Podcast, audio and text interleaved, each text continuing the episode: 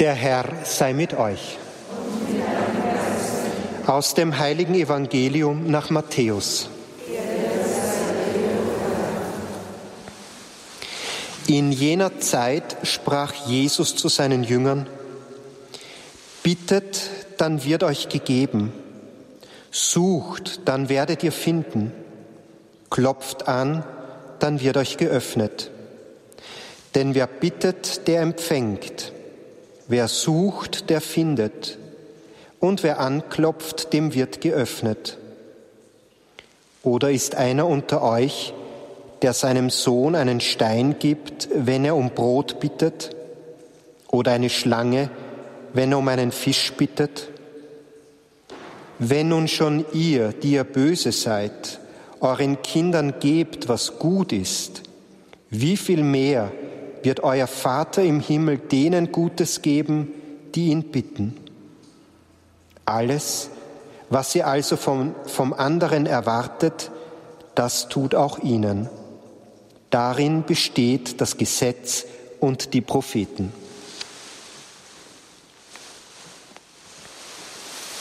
Evangelium unseres Herrn Jesus Christus.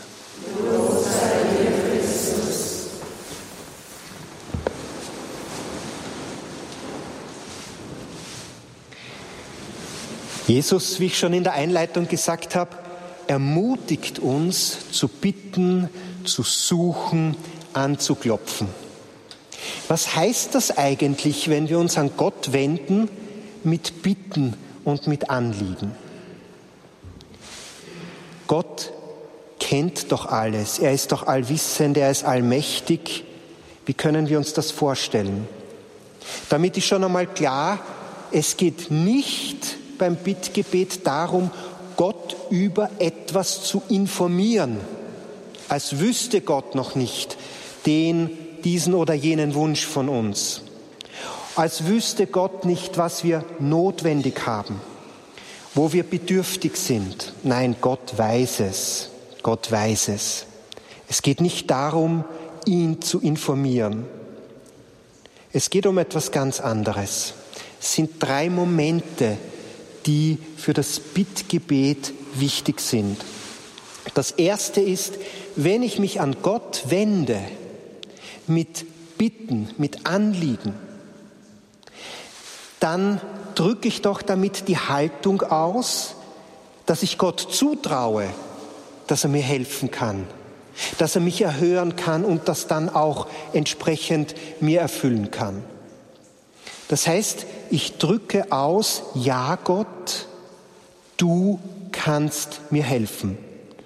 Das ist doch auch schon unter uns Menschen so. Ich wende mich doch nicht, wenn ich etwas brauche, Hilfe brauche, an jemanden, wo ich von vornherein weiß, der oder die kann mir gar nicht helfen, aus unterschiedlichen Gründen, sondern ich suche mir doch einen Menschen, wo ich annehme, dass er mir helfen kann oder sie mir helfen kann wie viel mehr bei Gott. Also wir drücken durch das erste Moment aus, dass wir Gott zutrauen, uns zu helfen. Gott, ich traue dir zu, dass du mir hilfst. Und vielleicht können wir noch einen weiteren Glaubensschritt machen und sagen, Gott, ich weiß, du kannst mir helfen. Ich vertraue dir darauf. Das zweite Moment ist, ich bekenne vor Gott indem ich bitte, dass ich bedürftig bin, dass ich Hilfe brauche. Sagen wir es ein bisschen weiter, dass ich erlösungsbedürftig bin. Gott, ich brauche dein Heil. Und indem ich bitte, egal was es ist, das ist ja das Grundsätzliche, diese Erlösungsbedürftigkeit, dann äußere ich gleichzeitig damit die Bitte, Herr, bitte schenke mir dein Heil. Komm mir zu Hilfe. Ich bekenne, ich bin nicht Gott. Ich brauche dich. Das setzt doch irgendwie frei, oder? Ich muss es nicht mehr alleine schaffen, sondern ich weiß, ich darf mich an Gott wenden. Und Jesus ermutigt uns dazu. Und das dritte Moment im Bittgebet ist, dass ich, wenn ich es jetzt ganz vereinfacht sage, Gott Gott sein lasse.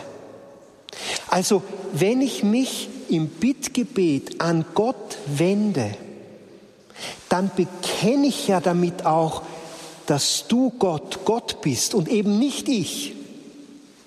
Denn du bist derjenige, der mir helfen kann und dem ich vertraue, dass, dass er mir auch tatsächlich hilft. Das geht doch nur bei Gott. Und wenn ich mich, wenn ich Gott Gott sein lasse und durch die Bitte ihn bekenne, dass er Gott ist, dann bekenne ich auch, dass er der Gute ist. Denn nur von jemandem, der mir gut gesinnt ist, ja, von dem erwarte ich auch Hilfe. Wenn ich von vornherein unsicher wäre, dann würde ich mich doch an so jemanden nicht wenden. Das kennen wir doch auch bei Menschen. Wenn ich unsicher bin, wie mir diese Person gesinnt ist, dann gebe ich mir doch keine Blöße dieser Person gegenüber, indem ich um Hilfe bitte, sondern da muss ein Vertrauen da sein. Eine, ja, nennen wir es ruhig so, eine Sicherheit, dass diese andere Person meine Schwäche, meine Bedürftigkeit, meine Hilfsbedürftigkeit nicht ausnützt. Um wie viel mehr bei Gott. Und wir sind ja in den Exerzitien hier, wo wir genau diese Barmherzigkeit Gottes betrachten, wo wir betrachten, dass er der Gott des Heiles ist. Das sagt doch eigentlich alles aus. Wir dürfen uns wirklich ganz vertrauensvoll an Gott wenden, denn das, was er möchte, ist unser Heil. Und wenn wir in unseren Bitten und Anliegen zu ihm kommen, dann öffnen wir uns gleichzeitig in unserem Herzen, ja in unserem ganzen Sein, so gut es geht. Und wir dürfen darin wachsen, in diesem uns öffnen Gott gegenüber, dass er wirklich immer mehr uns unser Heil, sein Heil uns schenken kann. Dass also seine Gnade immer mehr wirksam werden kann in unserem Leben und Frucht bringen kann, so dass wir selber zu Personen, zu Töchtern und Söhnen Gottes seiner Gnade werden. Gott ist der Gute, Gott ist der Barmherzige und wir dürfen uns an ihn wenden. Und weil er der Gute und Barmherzige ist, möchte er uns zum ewigen Leben führen. Denn was heißt denn, er erweist uns Barmherzigkeit? Er möchte unser Heil. Gott macht keine halben Sachen. Das hat ja auch Pater Anton schon immer wieder deutlich gemacht. Dort, wo Gott sein Heil schenkt, schenkt er das ganze Heil. Er schenkt uns als ganzer Person, als ganzer Mensch. Und dieses Heil heißt letztlich, dass Gott uns Anteil gibt an seinem Leben, an seiner Liebe.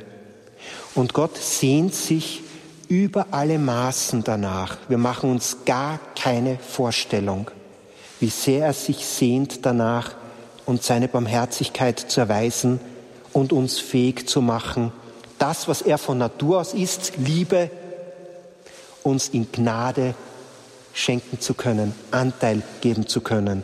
Und dieses Anteil geben an seiner Liebe, an seinem Leben, heißt nichts anderes, als dass Gott uns hineinnehmen möchte in diese ewige Liebe, in dieses innergöttliche Geschehen, in diese ewige Liebe zwischen Vater und Sohn im Heiligen Geist. Stellt euch das vor.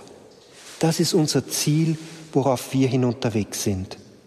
Bitten wir Gott immer wieder um die Gnade, das ist vielleicht die erste Gnade, die wir erbitten, äh, die erste Bitte, die wir aussprechen, dass er uns aufmacht, immer mehr öffnet, immer mehr fähig macht, seine Liebe, seine Barmherzigkeit, seine Güte zu empfangen, damit er uns immer mehr hineinführen kann in sein Leben, uns immer mehr Anteil geben kann. Und das ist zugleich die ewige Gemeinschaft mit dem dreifaltigen Gott, dem Vater, dem Sohn und dem Heiligen Geist.